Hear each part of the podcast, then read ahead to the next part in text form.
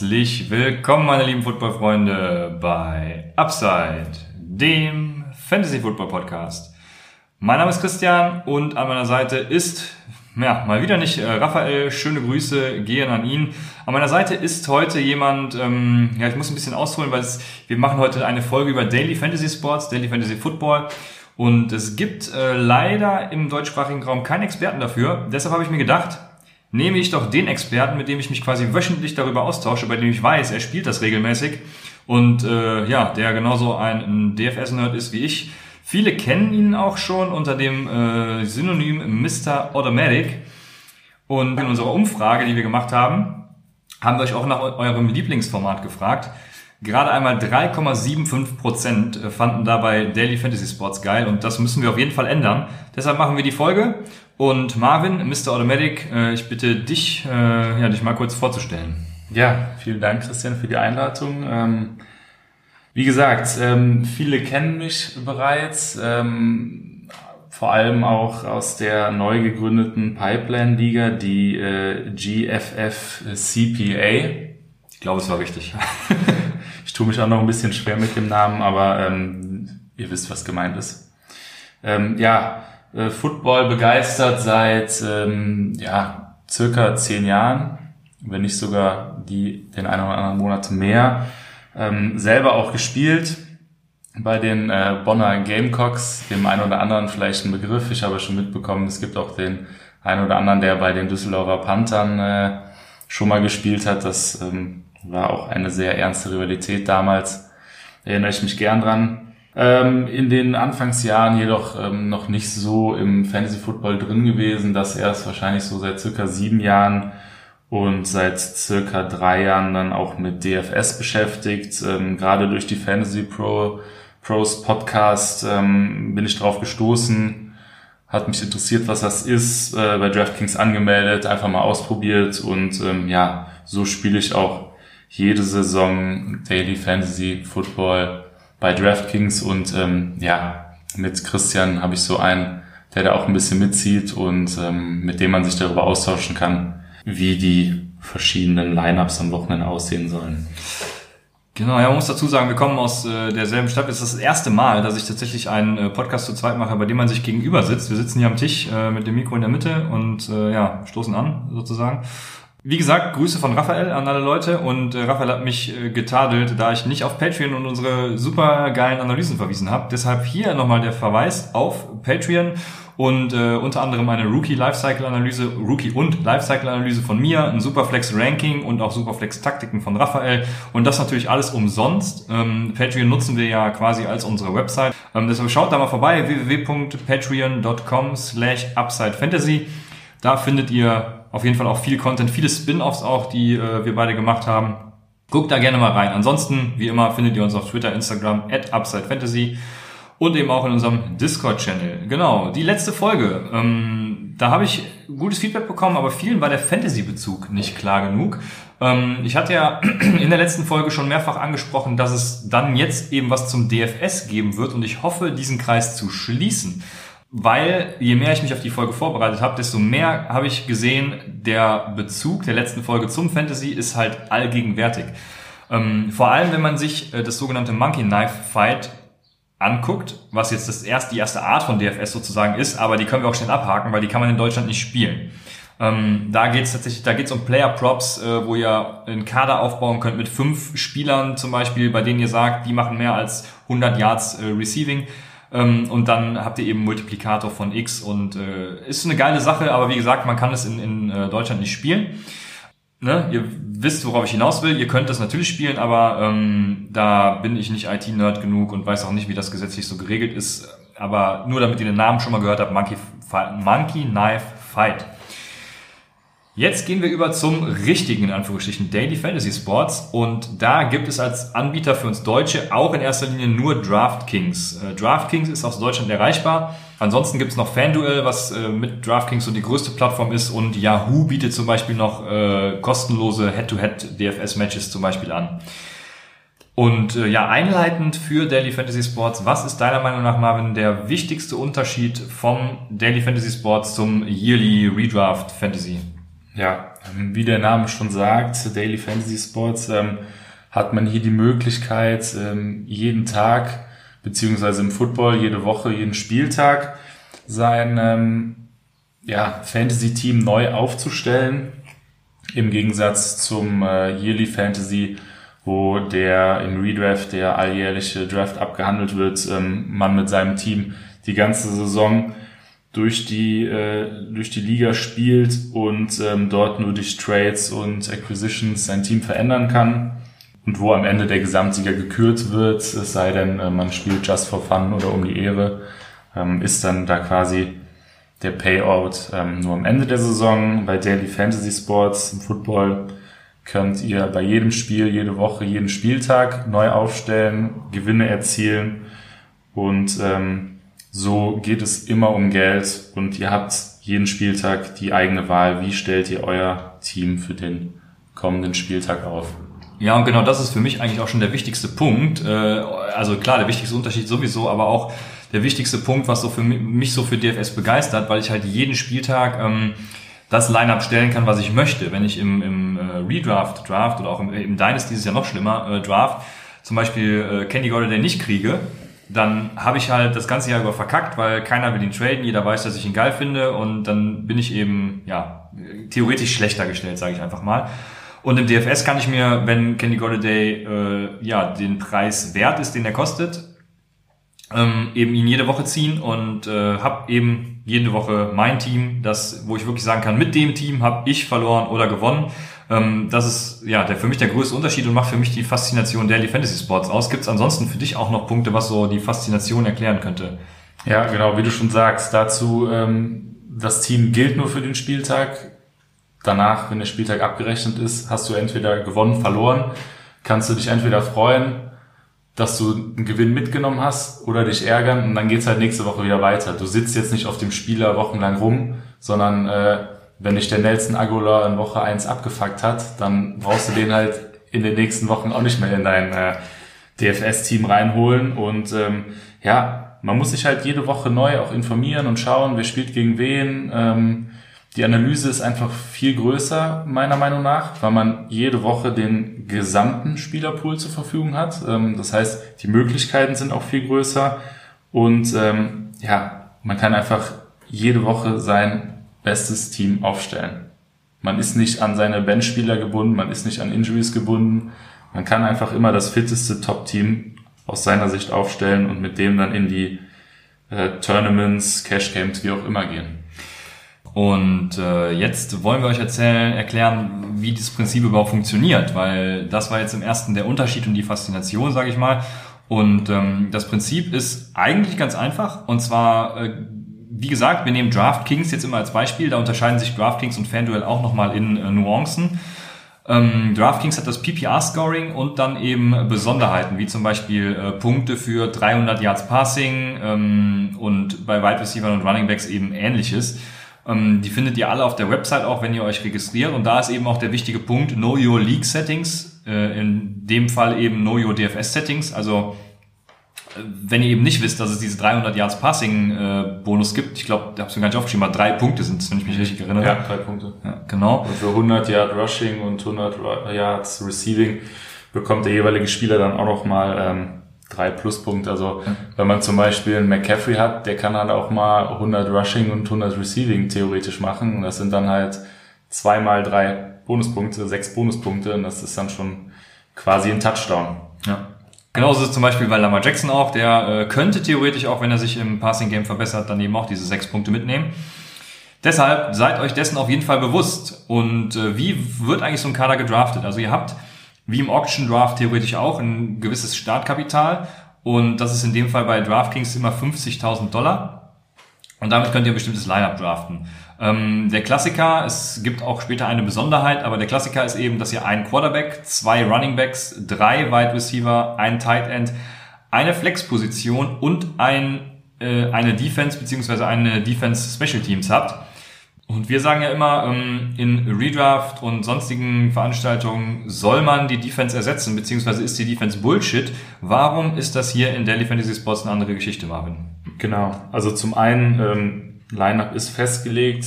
Ich habe auch noch keine äh, Tournaments oder Cash Camps gesehen, wo es keine Defenses gibt. Also man muss sich leider darauf einlassen.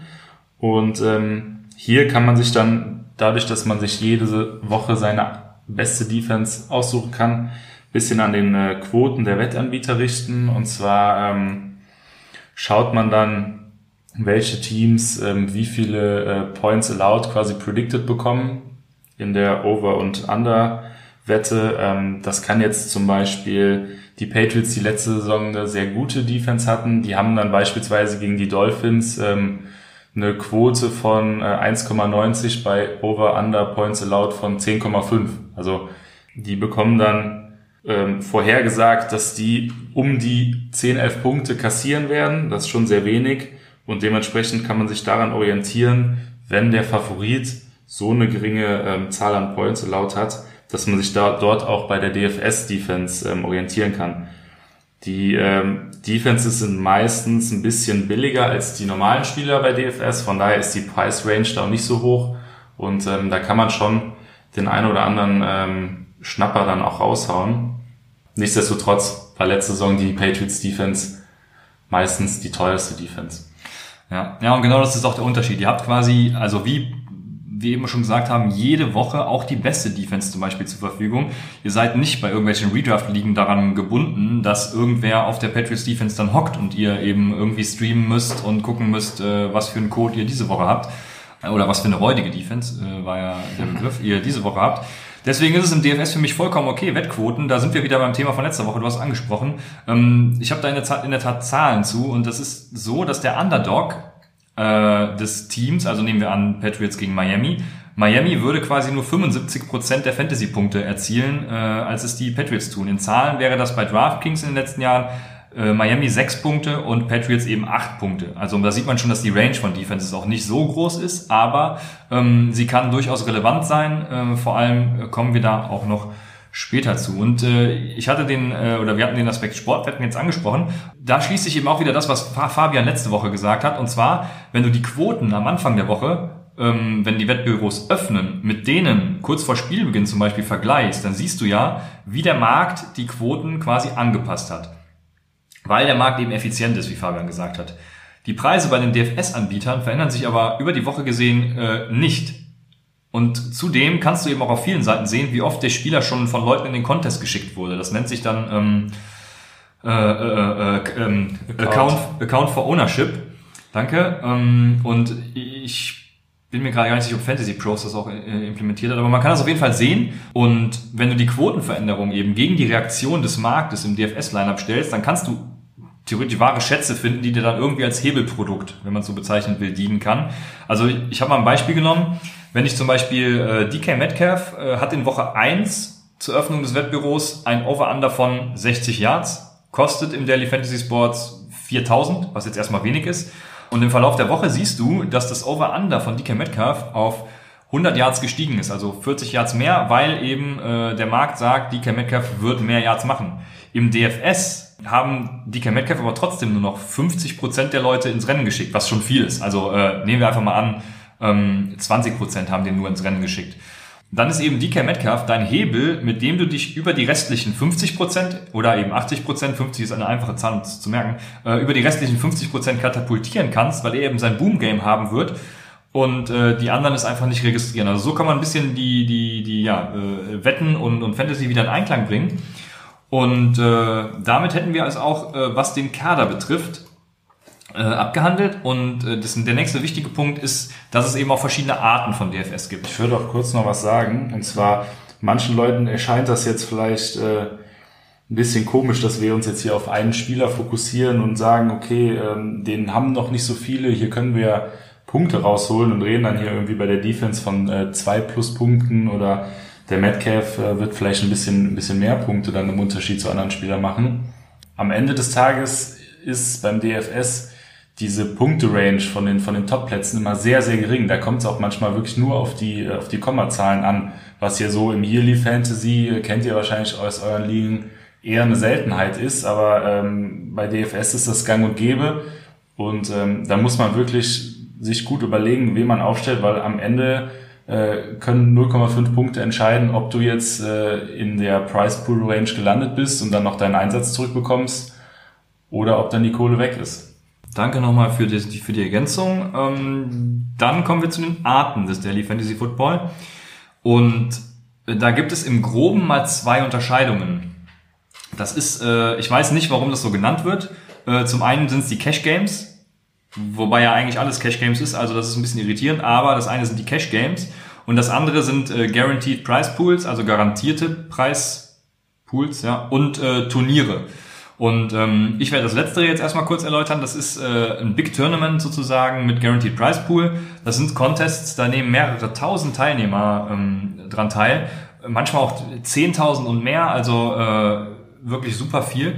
Und die Entry Fee ist dafür sehr gering der Price Pool dementsprechend aufgrund äh, ja, der Teilnehmer eben eben sehr hoch. Das ist so der Klassiker, den man den man in der Lobby, wenn man da reingeht, immer sieht für mich, finde ich zumindest, ob ich die mhm. Wahrnehmung.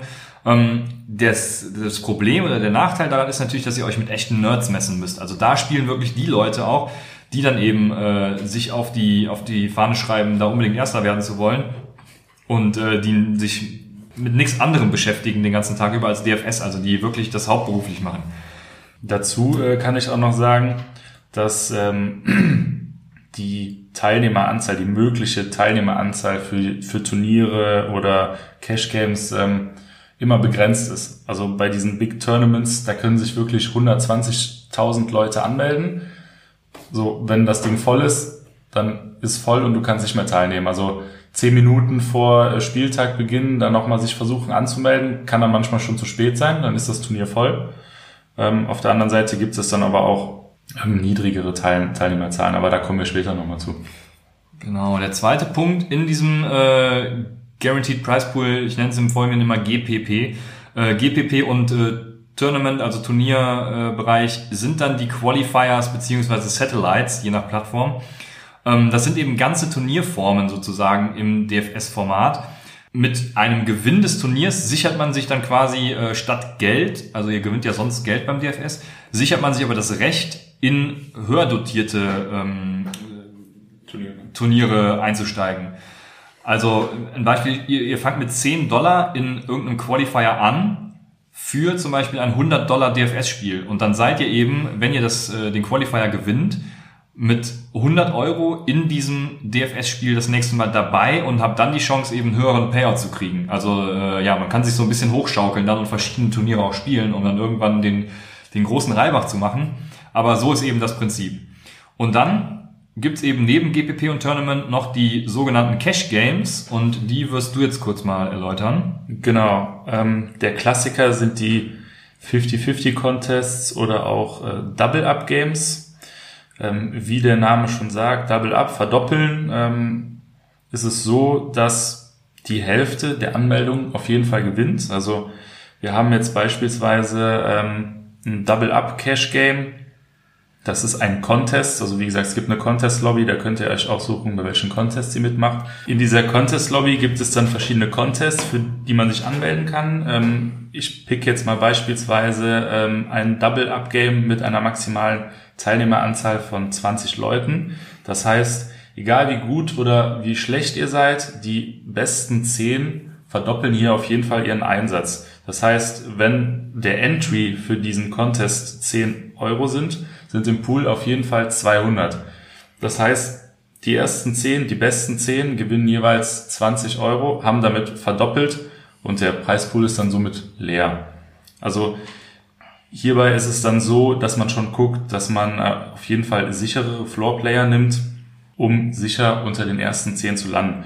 Hierbei ist es auf jeden Fall einfacher, ähm, weil man mit weniger Leuten spielt, seinen Einsatz zu verdoppeln. Ist zwar jetzt nicht viel Gewinn, den man macht, aber gerade für, für Einsteiger ähm, kann man hier mal testen gegen weniger Spieler, ähm, wie man aufstellen muss, um da zumindest unter die besten 50 Prozent zu kommen und kann hier auch relativ einfach, sage ich jetzt mal, ähm, mit einer smarten Herangehensweise jede Woche seinen Einsatz verdoppeln. Ähm, dazu gibt es noch ähm, Head-to-Head-Games, wie der Name schon sagt. Hier spielt man eins gegen eins. Da gibt es auch verschiedene Contests mit äh, verschiedenen ähm, Entries, das heißt 1 Dollar, 5 Dollar, 10 Dollar, 100 Dollar. Das variiert. Ähm, diese kann man auch selber erstellen. Das ähm, haben wir uns jetzt für die neue Saison vorgenommen, das mal auszuprobieren. Ähm, haben wir bis jetzt noch nicht gemacht, aber ich glaube, das ist auch eine spaßige Alternative mit wenig Einsatz, wo man dann auch mal Woche für Woche um Geld spielen kann. Weiterhin gibt es dann auch noch ähm, ähnlich zu diesen Double-Up-Games ähm, verschiedene Varianten, die nennen sich dann Triple, Quadruple oder Quintuple-Ups. Ähm, hier ist es so, dass ähm, eine bestimmte Range unter den ersten 50 Prozent, vielleicht sogar die ersten 10 Prozent, dann nochmal mehr Gewinn bekommen. Das kann dann irgendwie der doppelte, dreifache, vierfache, fünffache, was auch immer Gewinn sein, um aus diesem äh, Double-Up quasi nochmal eine Verschärfung zu machen, um die ersten Plätze noch mehr zu belohnen. Dann gibt's bei äh, FanDuel zum Beispiel noch Beginners Only. Das gibt's bei DraftKings leider, muss man in dem Fall sagen, nicht, weil das verhindert eben genau, dass ihr mit den Nerds spielt, die ich beim äh, GPP angesprochen habe. Ähm, da muss man, glaube ich, man darf nicht mehr als 50 Contests gespielt haben oder so. Aber er übrigt sich ja für DraftKings, nur damit ihr es mal gehört habt. Falls ihr irgendwie über Umwege bei FanDuel äh, spielt oder in den USA wohnt, was auch immer. Dann gibt's noch, was ich sehr interessant finde, ich weiß, du spielst es leider nicht, Marvin, ähm, den Showdown Captain Mode. Den gibt es zum Beispiel bei Thursday Night, Sunday Night, Monday Night Games und ähm, das ist quasi, das, das betrifft nur ein Spiel. Ähm, keine Ahnung, nehmen wir wieder das Patriots Miami Beispiel. Dann könnt ihr aus dem gesamten Playerpool von den Patriots und den Dolphins äh, einen Captain auswählen. Der Captain zählt dann mal 1,5 und ähm, da ist der Captain als Superflex und dann habt ihr zusätzlich fünf Superflex-Spots. Das heißt, ihr könnt auch theoretisch beide Quarterbacks nehmen, äh, beide Defenses und ähm, ja, da habe ich schon zum Beispiel öfter gesehen, dass Defenses als Captains äh, da ordentlich abgesahnt haben. Ähm, also es macht auch sehr viel Spaß, weil äh, da kann man sich auch selber zusammenstellen und kann auch äh, ja antizipieren, welcher Spieler macht tatsächlich am meisten Punkte über den Spieltag verteilt. Und äh, das ist noch eine spaßige Geschichte, aber eben so ein kleiner Nebenläufer, sage ich mal. Ja, was muss man beim Spielen eigentlich beachten? Es gibt ja, wie gesagt, GPP-Tournament und Cash-Games, aber im Prinzip äh, gibt es immer ein paar Sachen, auf die man achten sollte, wenn man so einen äh, Contest ja, betritt, sage ich mal. Äh, was sind das für, ja, nennen wir es mal, Klassifizierungsmethoden? Wenn ihr einem Contest beitreten wollt, dann geht ihr bei DraftKings in die Contest Lobby und dann kommt da erstmal eine ganz wilde, lange Liste von allen Content Contests, die für den Spieltag anstehen. Ähm, die haben teilweise auch die wildesten Namen. Da kommt man manchmal nicht so gut zurecht. Ähm, was auf jeden Fall immer angezeigt wird, ist, ähm, wie viel der Entry ist, wie viel der Entry kostet. Ähm, beispielsweise bei so einem GPP, so einem großen Turnier, was wir auch häufiger spielen, ist dann der Entry drei Dollar. Ähm, man kann sich aber auch noch die weiteren ähm, ja, Klassifizierungsmethoden, wie Christian gesagt hat, nochmal anschauen. Und dann geht man auf den Contest und dann sieht man, okay, ähm, ein Entry, also ein Lineup, was du für diesen Contest aufstellst, kostet drei Dollar. Ähm, meistens kann man bei diesen großen Turnieren immer mehrere Entries ja, einstellen, so dass man beispielsweise mit zehn verschiedenen Lineups spielt. Dann muss man aber auch 10 mal 3, also 30 Dollar bezahlen, um da mitzuspielen. Ähm, des Weiteren kann man in den, ähm, in den Rules noch ersehen, wie, der, wie groß der Price Pool ist. Ähm, bei diesen großen Turnieren sind es dann teilweise Price Pools von ähm, einer Million. Das heißt jetzt nicht, dass der Erste eine Million gewinnt und der Rest nichts, wie beim Lotto, sondern ähm, es ist schon aufgeteilt und deswegen sollte man sich auch diesen, diese Aufteilung, diese Payout-Schedule von diesen Price Pools auch mal genauer anschauen. Teilweise gewinnt man dann bis zum 60.000. Platz sogar noch ein paar Dollar, zumindest, dass man seinen Einsatz wieder drin hat. Und ähm, der Erste gewinnt dann meistens so um die 100.000 Dollar und dann geht das herabstufend äh, relativ rapide runter. Dann sind wir schon bei beim zweiten 80.000, 50.000, 30.000. Und sobald du dann auch in der 100er Range bist, ähm, sind es quasi ja unter 100 Dollar Beträge, die man da gewinnen kann. Deswegen würde ich für Einsteiger zunächst mal ähm, so Tournaments mit geringem, mit einer geringen Entry Fee empfehlen. Ähm, da kann man mal schauen, wie man an so einem Spieltag abschneidet. Äh, da schließt man noch schneller als äh, Hunderttausendste am Anfang ab.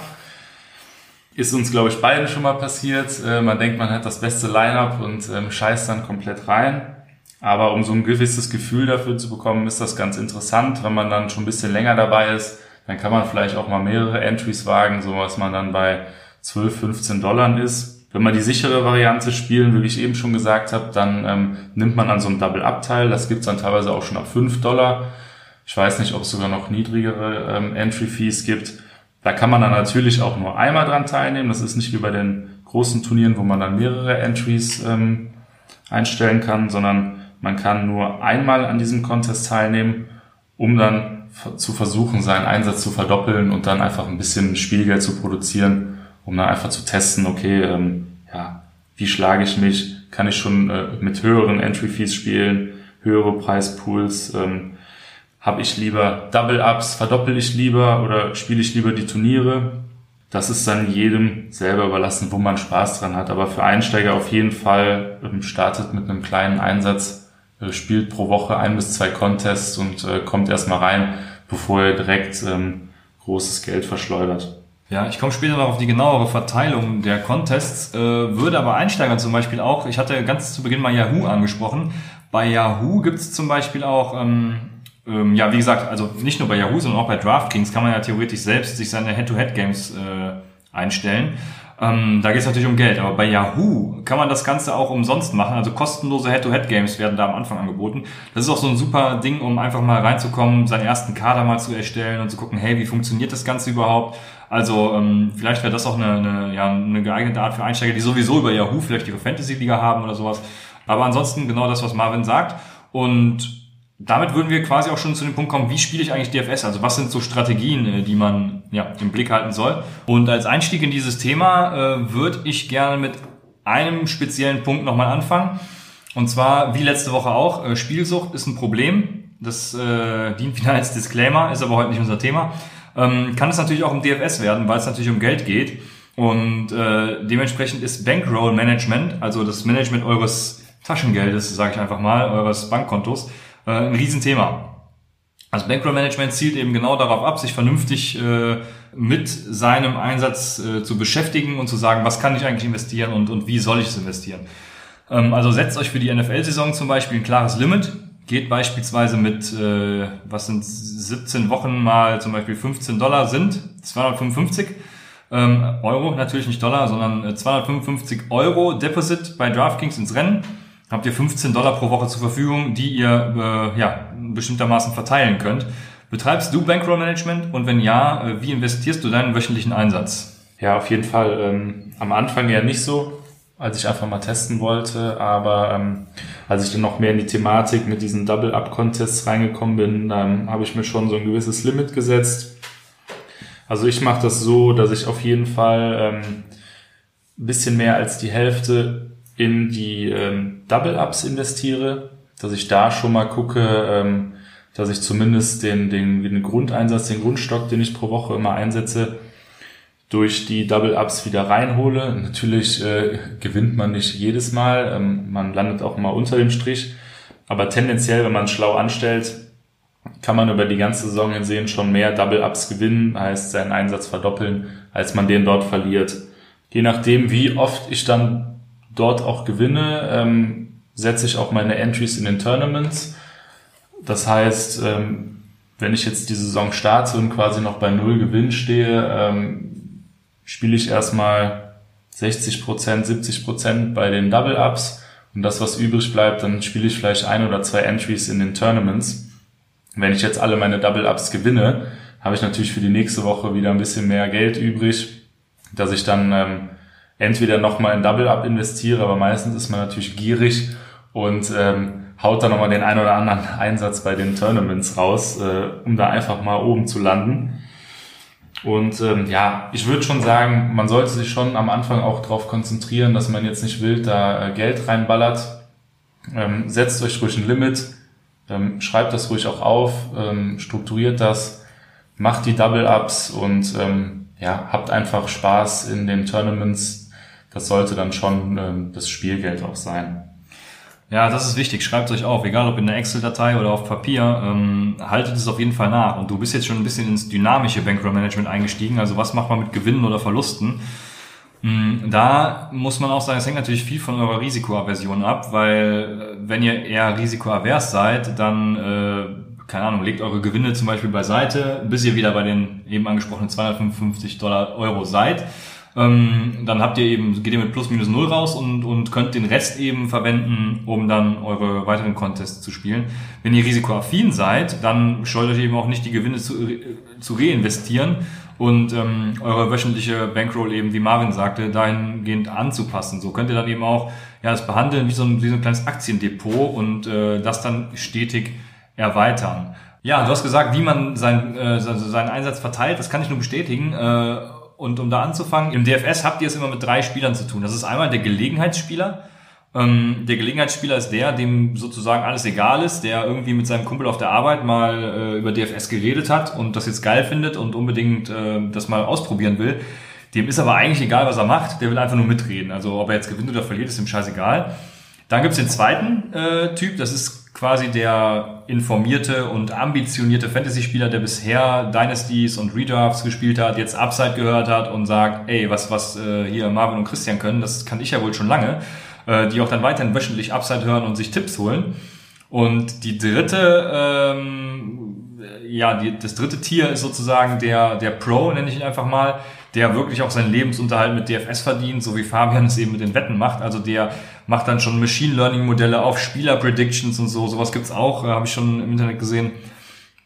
Ja, also die sind schon, schon Hardcore und äh, tatsächlich auch die Endstufe, muss man sagen. Ihr werdet wahrscheinlich so in diesem zweiten Tier drin sein, der ambitionierte Fantasy-Spieler, der eben wöchentlich Upside hört. Und äh, der letztere, ihr dürft nur nicht in dem ersten Tier sein, weil äh, die Pros, die melken halt immer die Gelegenheitsspieler und sahen eben dann wöchentlich äh, in diesen, vor allem in diesen GPPs ab, wo der Payout eben in der Spitze am höchsten ist und ihr mit euren drei Euro, die euch eh scheißegal sind, dann einfach äh, reingeht. Für euch als ambitionierten Spieler bietet sich ein guter Mix aus Cash Games und GPP oder Turnieren an. Äh, ich würde am Anfang mindestens immer zwei Drittel in Cash Games setzen, ja, da ihr als gut informierter Upside-Hörer natürlich äh, diese zu einem Großteil mit Gewinn abschließen werdet. Also wie, Raff, äh, wie ähm, Marvin, ich vermisse Raphael so sehr, äh, wie, wie Marvin schon gesagt hat. Ähm, ihr werdet jetzt nicht 100% der, der Double-Ups gewinnen, aber äh, das ist schon ein hoher Prozentsatz, also keine Ahnung, zwei Drittel oder so, wenn ihr gut informiert seid, sind da auf jeden Fall äh, eine gute Quote. Und äh, die werdet ihr mit Gewinnen abschließen. Letzte Woche habe ich ja zu Fabian gesagt, dass ich sehr viel verloren habe und äh, habe letztes Jahr ein bisschen versucht, dieses Prinzip so zu brechen, weil ich dachte, ich könnte mich schon in der, in der Riege Pros wähnen, äh, habe dann ein bisschen zu viel Upside in so GPP und Turnieren gesucht. Äh, dort sind aber wirklich, ja, sag ich mal, viele Leute dabei, die, wie gesagt, tagtäglich nichts anderes machen, Modelle entwickeln, dies, das Deshalb, wie gesagt, meine Empfehlung an euch, eher mehr als weniger in Cash Games investieren, also in diese Double Ups zum Beispiel. Äh, ich werde dieses Jahr zum Beispiel mit so einem 60-40 Split ins Rennen gehen. Als Einstieg würde ich euch aber eher schon so ein, so ein 80-20 Split empfehlen. Also wenn ihr, äh, ich jetzt nicht, ich weiß jetzt nicht genau, ob das prozentual korrekt ist, aber wenn ihr die 15 Euro habt, keine Ahnung, ähm, irgendwie 12 Euro in Cash Games und 3 Euro in äh, in äh, GPP-Dinge, äh, also in diesen klassischen ne, 3-Euro-Contest, den, den jeder spielt. Äh, war das prozentual korrekt? Du hast ja. Äh, wunderbar. Und mit den Cash Games könnt ihr eben dann auch eure Bankroll stetig vor dem Austrocknen verhindern, beziehungsweise eben sogar erweitern und äh, ja, euer Depot sichern.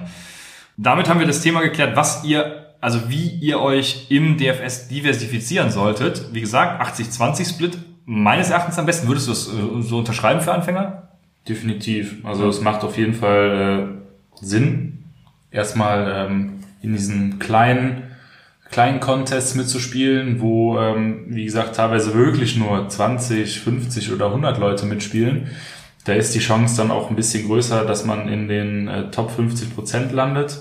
Wie du eben auch schon gesagt hast, ne, diese Gelegenheitsspieler, die einfach nur mitspielen, weil sie mitspielen wollen, die sich da jetzt nicht so viel mit auseinandersetzen, die ähm, landen, bin ich mir ziemlich sicher, häufiger in diesen unteren 50 Prozent. Mhm. Ne? Und ähm, ich glaube, wenn man da mit den kleinen Einsätzen startet und ähm, ja, gewissenhaft sein Line-Up erstellt, dann kann man da langfristig schon auch als Einsteiger mit Gewinnen rechnen. Ja, das denke ich auch.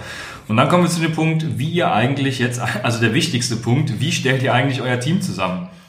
Ähm, und da wäre meine Empfehlung, macht euch auf jeden Fall vorher, also beim Redraft zum Beispiel empfehlen wir immer, geht mit der Strategie in den Draft.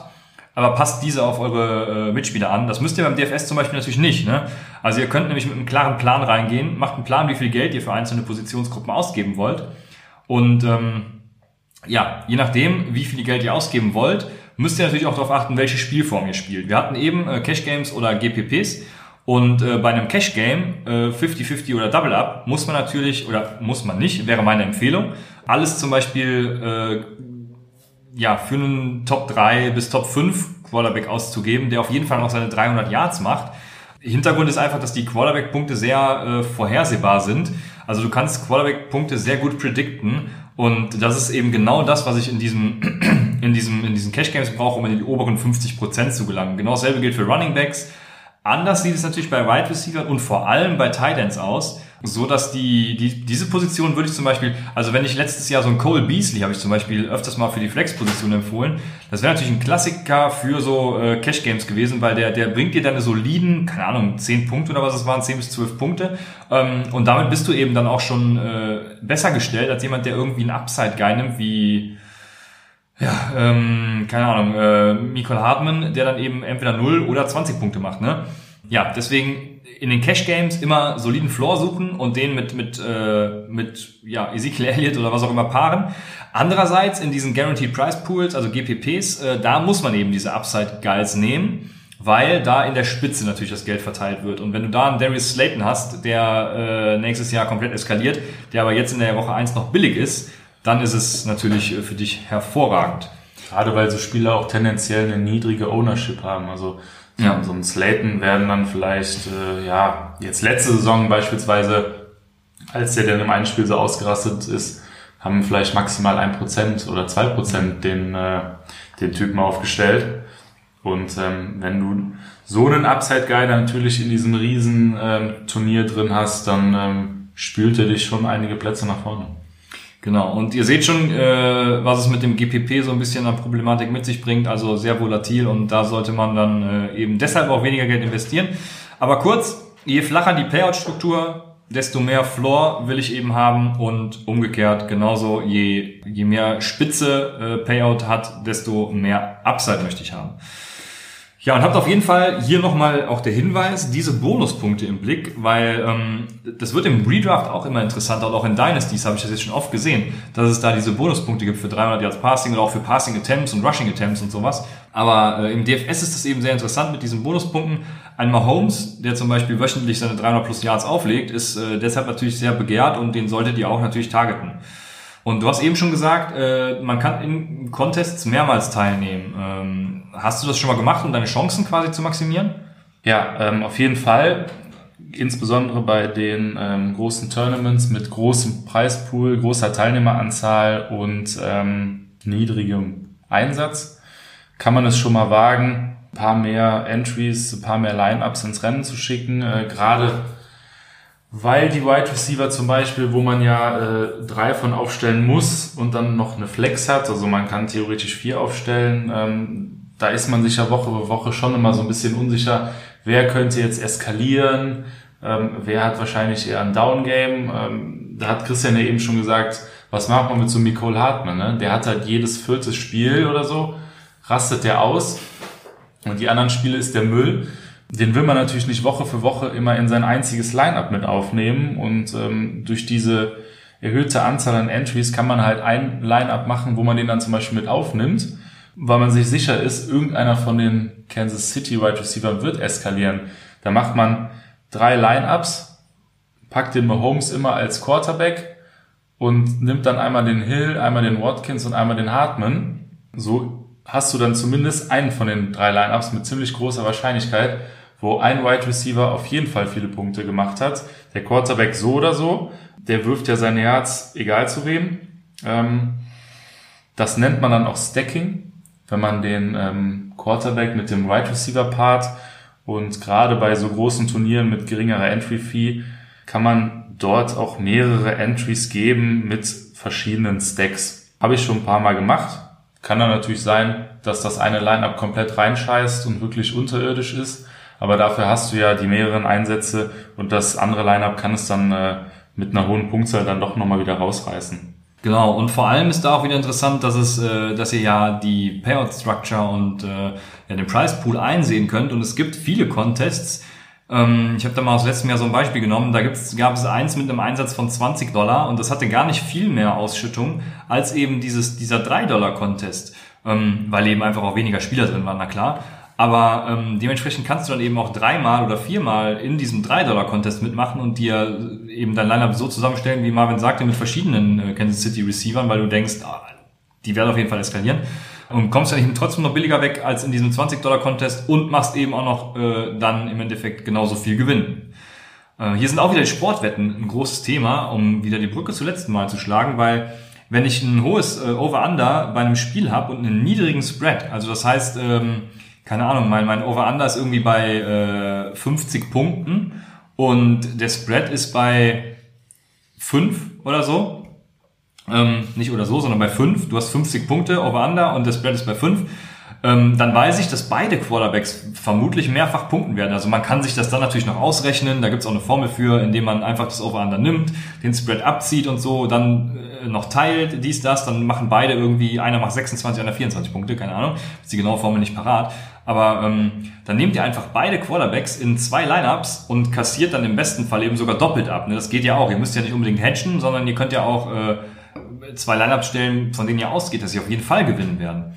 Ein ganz wichtiger Punkt für, egal in welchem Contest ihr spielt, und das äh, ist auch so ein klassischer Anfängerfehler, finde ich, checkt den Injury Report. Also ihr könnt ja bis, bis Kickoff, gut, teilweise gibt es auch Contests, ähm, die Donnerstag dann schon das Ganze fixieren. Ich glaube, bei DraftKings ist das aber gar nicht so. Und DraftKings erlaubt bis Sonntag, also bis zu Spielbeginn immer äh, ja. Color Moves. Ne? Genau. Ähm, also ihr könnt bis zu Kickoff dann auf jeden Fall euer Lineup anpassen. Deswegen checkt den Injury Report. Da auch nochmal der Hinweis natürlich. Äh, joint gerne unserem Discord-Channel. Äh, den findet ihr wie immer in der Beschreibung oder auch bei Twitter angepinnt.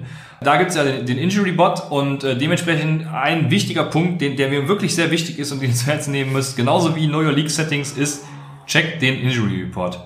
Dazu habe ich auch noch ein sehr gutes Beispiel aus dem letzten Jahr. Und zwar ähm, war das so kurz vor Woche 6 oder Woche 7, ich glaube es war sogar Woche 7, war Camara schon ähm, questionable und die äh, auf DraftKings war aber schon, waren aber schon die, ähm, die Preise für die ganzen Running Backs waren schon gesetzt. Die passen das wie gesagt nicht an. So und kurz vorm Spiel ähm, kam dann raus, okay, der Camara spielt nicht so blieb dann nur noch Latavius Murray übrig als Starting Running Back und der hat dann bei DraftKings wirklich nur ein Apfel und ein Ei gekostet. Den habe ich mir dann direkt mit ähm, ins Line abgepackt und dann noch ein paar Dollar zu sparen und irgendwo anders zu investieren. Und er hat dann tatsächlich in Woche 7 in Chicago sogar 32 PPR-Points gemacht, weil er über 100 Yards gelaufen ist. Also nochmal 35 dann. Genau, weil er über 100 Yards gelaufen ist, ähm, hat er sogar noch die drei Zusatzpunkte bekommen und ähm, hat mich da auf jeden Fall einige Plätze nach vorne gespült, weil ich mit mir sicher bin, dass äh, die Camera-Owner nicht zu 100% da noch gewechselt haben. Deswegen ist das auch noch ein, ein netter Fall, den man ähm, damit beachten muss, dass man wirklich, äh, wenn man sein Line-Up, ich mache es auch meistens schon ähm, samstags, weil ich genau weiß, dass sonntags äh, viele ihr Line-Up machen und dann schnell mal die Teilnehmeranzahl voll ist. Deswegen gucke ich schon, dass ich, dass ich samstags den Entry mache und äh, gucke dann auf jeden Fall vor Spielbeginn dann noch mal rein, weil die Injury News, die kommen ja immer dann noch so kurz vor Spielbeginn, gerade die Game Time Decisions und ähm, ja, das war jetzt ein gutes Beispiel mit, ähm, wenn der Starting, Starting Running Back kurz vorher ausfällt, dass man dann nochmal nachlegen kann. Ähm, deswegen immer auf der Hut sein der mit wichtigste Punkt. Und du hast eben schon mal angesprochen, dass du äh, ja verschiedene äh, Lineups mit Spielern aus einem Team stellst ähm, und Stacking angesprochen auch unter anderem äh, die Stacking-Option. Wie, wie stehst du dazu, äh, eben Spieler aus demselben Team zu verbinden? Beim, beim Redraft ist es ja oftmals verpönt, sage ich mal. Aber was sagst du dazu ähm, beim Daily Fantasy Sports? Genau. Ähm, beim Redraft wie du schon sagst, verpönt, ja, kann dir mal eine Woche retten, kann dir auch mal eine Woche komplett reinscheißen. Ähm, beim Daily, Daily Fantasy Football ist es eigentlich egal, weil du einfach für die Woche versuchst, das perfekte Lineup zusammenzustellen. Und dann nimmst du halt auch das Spiel, wie du eben schon gesagt hast, wo bei den Quoten das höchste Over und Under ist. Da kann man meistens schon von ausgehen, dass die sich die Bälle um die Ohren werfen. wie letzte Saison so ein Spiel Saints gegen 49ers, wo beide über 40 mhm. Punkte machen. Natürlich versuchst du dann den Breeze dir in die Aufstellung zu basteln und irgendwie den Michael Thomas. Ja. Die hauen dir schon so viel Punkte rein, dass du in so einem Double-Up schon knapp an der 50 Punkte, äh, 50 Prozent Grenze bist. Also das macht schon einiges aus, gerade bei so Teams, ähm, die wirklich einen guten Quarterback haben und einen Go-To-Guy. Bei den Chiefs, das Beispiel, was ich jetzt eben genannt habe, ist halt manchmal mal ein bisschen schwierig, weil die den Kelsey noch haben. Also wenn da noch ein guter Tight End mitmischt, kann es manchmal ein bisschen schwierig werden. Ähm, aber wenn jetzt zum Beispiel auch äh, günstige Variante letzte Saison war häufig auch Minshew und DJ Chark. Die ähm, sind beide nicht unter den Top-Spielern auf ihrer Position, aber wenn die dann ein gutes Spiel am Wochenende haben, dann packst du die als Stack in deinen Kader, packst den Minshew auf Quarterback und den äh, Chark auf Wide Receiver und dann profitierst du halt von beiden. Also es macht schon definitiv Sinn, ähm, weil die Kombination kannst du im normalen Redraft Fantasy Football nicht jede Woche spielen. Die werden dir die Saison nicht gewinnen, aber bei einem guten Matchup kannst du dafür im Daily Fantasy Football von denen profitieren. Ja, genau so ist es. Also du hast Over-Under und äh, Quarterback Wide Receiver ja schon angesprochen.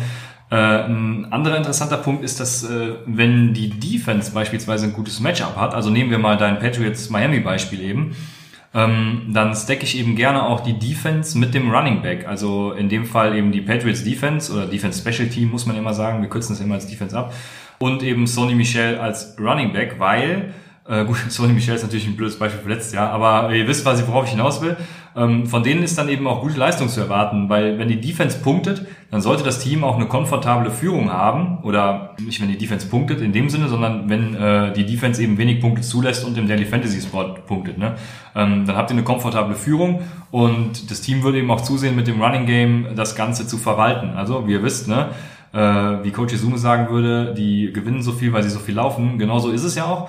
Und ähm, genau, damit haben wir Stacking auch abgeschlossen. Äh, wie gesagt, Quarterback Wide Receiver hat Marvin genannt, ich die Running Back Defense Variante. Und äh, die einzige Variante, die ich tatsächlich nie empfehlen würde, oder das ist wieder ein anderer Punkt, ist das Hedging. Das heißt, ähm, ja, Hedging, äh, ich kenne den deutschen Begriff gar nicht, ist beim Aktienmarkt genau derselbe Begriff. Ähm, du sicherst dich quasi ab. Also wenn du äh, gleichzeitig zum Beispiel, wenn die Cardinals gegen die Seahawks spielen und du nimmst äh, die Andrew Hopkins und gleichzeitig DK Metcalf nach dem Motto, ähm, einer von denen wird ja, ja schon einen guten Tag haben, dann macht wenigstens einer von den beiden Punkten. Und das äh, kann ich, davon kann ich euch im DFS natürlich nur abraten. Das siehst du wahrscheinlich ähnlich, oder? Definitiv.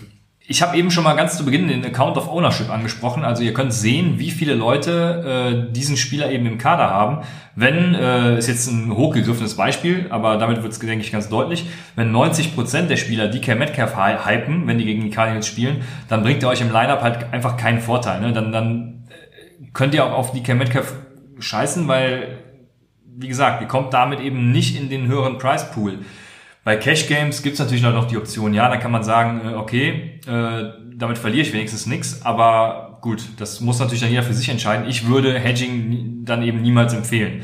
Ähm, dann gibt es noch so einen wichtigen Punkt, äh, und der ist, setzt auf Spieler, die gerade ein schlechtes Spiel hatten.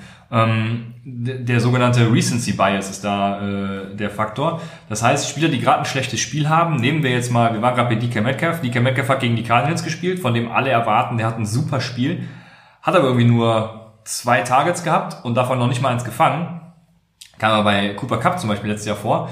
Dann ist der eben bei DraftKings für die nächste Woche auch wirklich schlecht bewertet.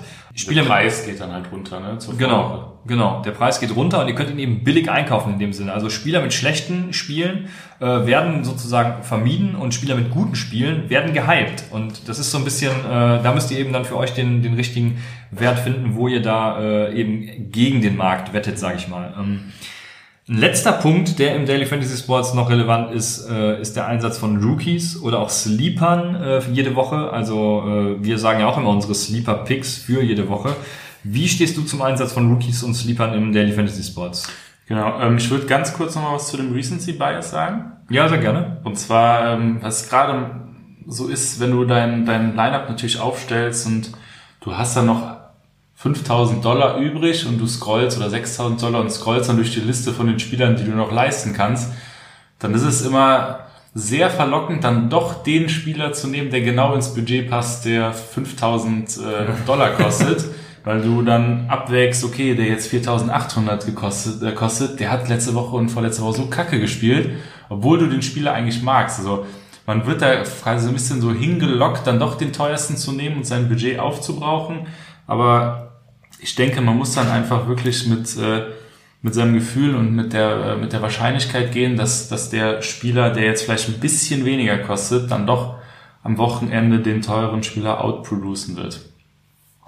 So, dann jetzt zu dem Einsatz von äh, Rookies und Sleepern im DFS. Ähm, vorab würde ich schon mal sagen, dass man bei den Cash Games, bei den Double Up Games, wo man wirklich in den vorderen 50% landen möchte, größtenteils auf Rookies und Sleeper, allgemein unbeständige äh, Spieler verzichten sollte. Natürlich kann man da mal einen mit reinmischen, aber dort sollte schon der ähm, große Teil des Lineups aus Veterans bestehen, aus Spielern mit einem guten Floor, wo man einfach davon ausgehen kann, die machen ihren Punkteschnitt oder vielleicht sogar mehr. Anders ist das natürlich bei den großen Turnieren, wo man einfach durch wilde Lineups einfach unter diese äh, Top 10% oder so kommen muss, um Geld zu verdienen. Und da ist es halt einfach wichtig, sich mit der Materie auseinanderzusetzen und einfach mal das Risiko zu gehen, bei einem geringen Einsatz einen Rookie oder einen Sleeper zu bringen, mit dem Geld zu sparen, der dann wirklich am, äh, am Wochenende dann mal ausrasten kann. Also es ist ja jedes Jahr immer dasselbe. Man weiß nie, äh, wer es ist, man weiß nie, wann es passiert, aber man weiß äh, ziemlich sicher, es wird passieren. Letzte Saison ähm, AJ Brown, bevor der ausgerastet ist in den Spielen, ähm, hat der, glaube ich, einen Apfel und ein Ei gekostet. Mhm. Und ähm, ich bin mir auch ziemlich sicher, dass der eine oder andere, der dann in den Turnieren oben abgeschlossen hat, äh, auf jeden Fall einen AJ Brown im Kader hatte. Ne? Natürlich zum Ende der Saison war der auch teuer, hat dann auch sein Geld gekostet, aber ähm, zu Beginn der Saison, wenn das halt alles noch auf der Kippe steht, alles noch unbeständig ist, man, man kennt die Offenses noch nicht so richtig, dann kann man in diesen Turnieren mit den Rookies schon den einen oder anderen Treffer landen. Ne? Also die Wahrscheinlichkeit, dass man da trifft, ist natürlich gering, aber wenn man das ausprobieren möchte, ausprobieren kann und ein gutes Gefühl hat, dann sollte man das bei den großen Turnieren machen mit ähm, wenig Einsatz. Ja, deshalb, also meine Empfehlung kann natürlich nur lauten, hört Upside.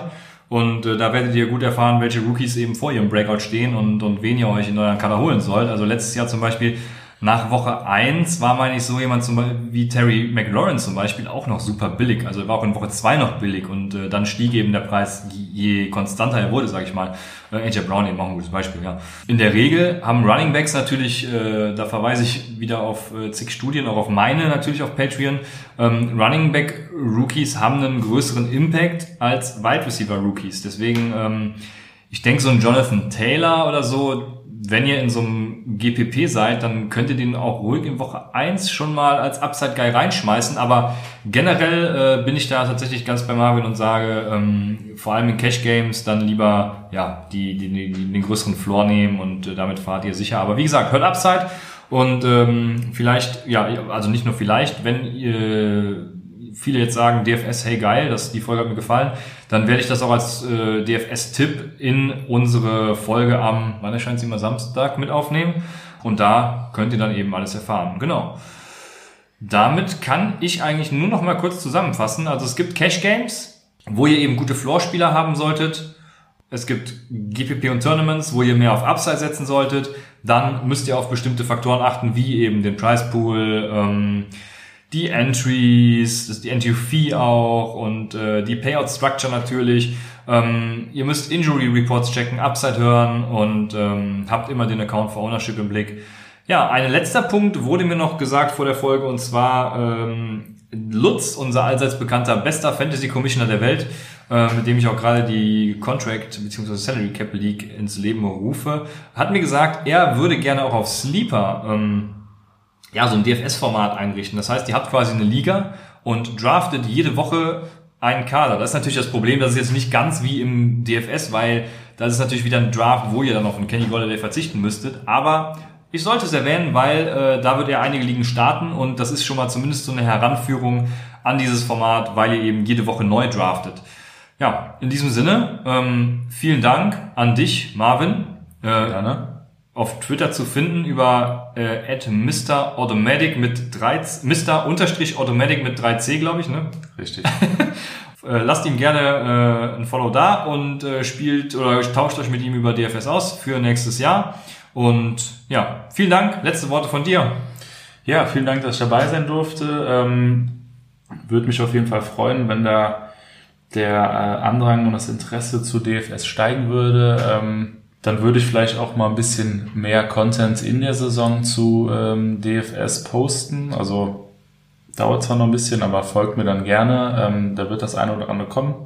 Vielleicht werde ich auch das eine oder andere Mal nochmal Gast sein ähm, für den einen oder anderen Spieltag. Würde ich mich auf jeden Fall freuen. Hat sehr viel Spaß gemacht.